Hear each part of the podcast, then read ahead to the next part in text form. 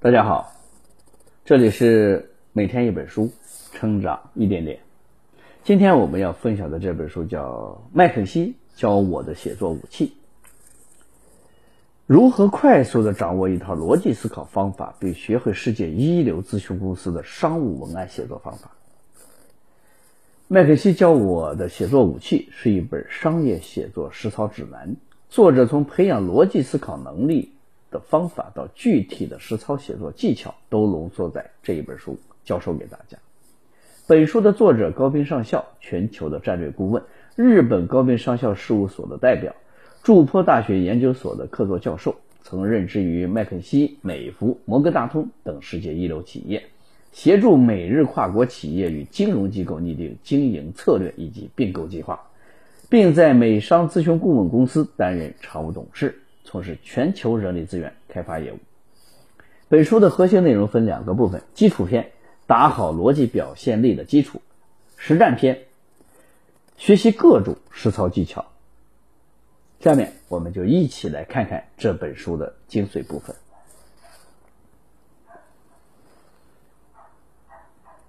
麦肯锡教我的写作武器的作者是高斌上校，他在麦肯锡管理咨询公司，具有非常丰富的工作经验。他撰写的这本书的目的是想帮助大家自我养成逻辑思考的习惯，从而迅速的构思出一套逻辑清晰、说服力十足的商务文案。如果你想提高自己的逻辑思考和商务沟通能力，那么这本书会十分适合你。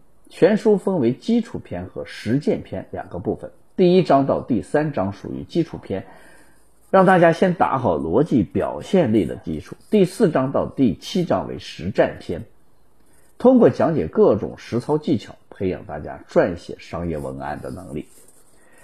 文案大神到底比普通人牛在哪里？带着这个问题，接下来我们将为大家一一拆解。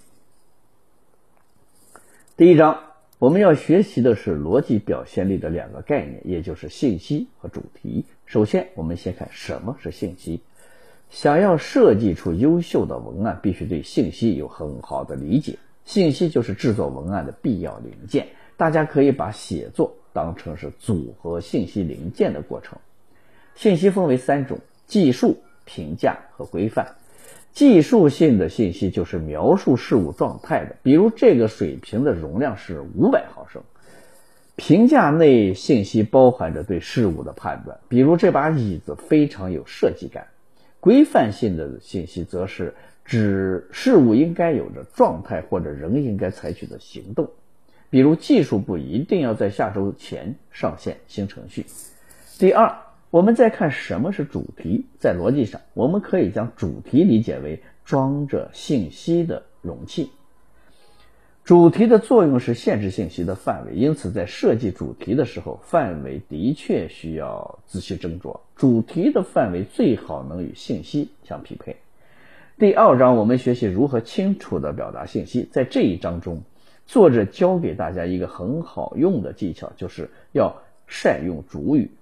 在商务文案中，如果欠缺行为者，也就是主语，那么责任归属就不清楚了。所以一定要注意，说话没主语就怪就别怪别人不懂你的意思了。比如在商务汇报中，你说本公司非常重视与 A 公司的独家交易，可是最近开始与别家公司的交易让人非常担忧。这句话就非常难理解，到底是谁与别家公司交易？是本公司还是 A 公司？到底是谁在担忧呢？是本公司还是说话的本人还是 A 公司呢？可见没有主语是非常麻烦的事儿。大家在写完文案的时候，一定要刻意检查这项问题，遗漏的话将主语补齐。检查的过程中，也是锻炼逻辑思维的过程。第三章，我们学习如何设计信息。写文案和盖房子一样，在下笔之前需要设计好框架。而最有效的文案设计方法就是金字塔结构。金字塔结构就是依照层级来配置主题或者是信息的图表。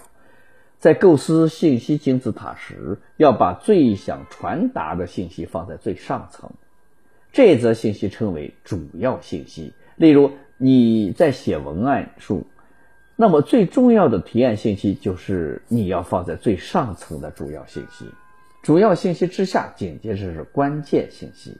假设文案是以文章构成，那么每一章的信息就是关键信息。如果是提案书，提案中的背景、优点、风险、实施的体制等就是关键的信息。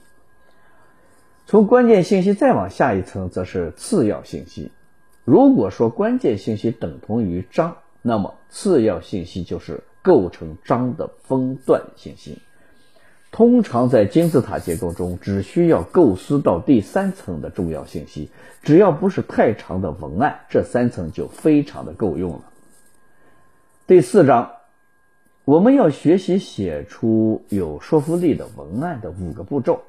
这五个步骤分别是：一、发现问题；二、设定具体的课题；三、列举出检测此课题的各式替代方案；四、评价各种替代方案；五、实施解决策略。在这五个步骤中，最重要的就是第一步，发现问题。因为问题类型不同，后续的课题范围、解决方案也会不同。那么，问题一共有几种呢？答案是三种，分别是恢复原状型、预防防患型、追求理想型。恢复原状型是我们可以提供三种提案：根本措施、应急处理、防止复发策略。预防隐患型就是可以提供两种提案：预防策略、发生时的应对策略。追求理想型也是提供两种提案：选定理想、实施策略。第五章我们要学习的是如何讲解故事。在撰写了商业文案时，如果将故事和解决方案融合在一起，会让听的人更容易接受。故事展开的流程为 S C Q O R，我们逐个看每个字母的含义。S 指的是设定状况，介绍主角以及目前稳定的状态。C 指的是发现问题。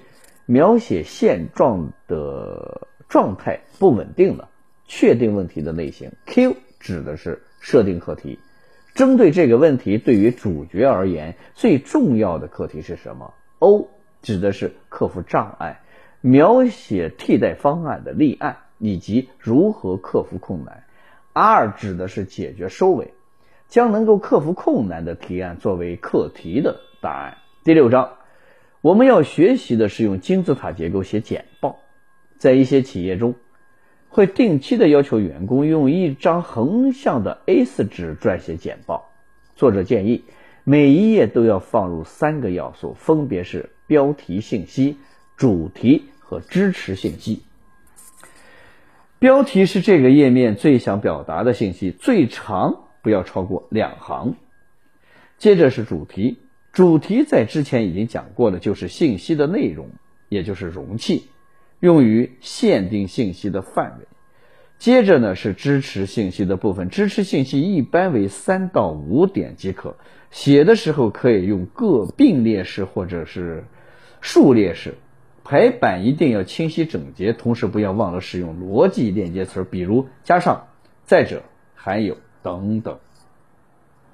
第七章我们要学的是提升说服力的技巧，提高说服力的技巧，我主要介绍由上而下法，这也是在职场中被应用到最为广泛的一种表达技巧。在撰写商务文案的时候，要一开始就提出重点，也就是将结论先告诉对方，然后再叙述原因和过程等信息。自上而下法的好处是。减轻了收听者的负担。先知道结论后，对方就可以按心的继续聆听接下来的细节说明。这个方法在日常沟通中很有用。比如，你要将春节和年假连在一起休假，就可以这么写请假邮件：你好，我申请休息十二天，其中前七天是春节，后五天是年假。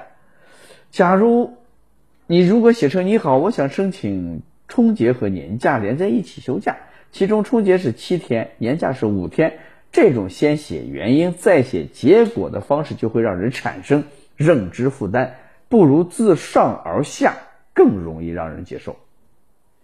好了，讲到这儿，这个麦肯锡教我写作武器这本书就了解的差不多了。下面我们一起总结一下，这本书的作者是高斌上校。这本书的作用是帮助大家提高逻辑思维能力，撰写说服力强的商务文案。这本书总共有七个章节，分别为基础篇和实践篇两个部分。第一章到第三章属于基础篇，主要学习逻辑表现力的基础知识。第四章到第七章为实践篇，我们学了写文章的五个步骤：讲故事要用 S C Q O 二的法则，写简报可以应用金字塔结构，以及想要提升说服力，可以用自上而下的表达方法。好了，以上就是这本书的全部内容。恭喜你，我们又学习了一本书，每天一本书，成长一点点。我是秦科，我们明天见。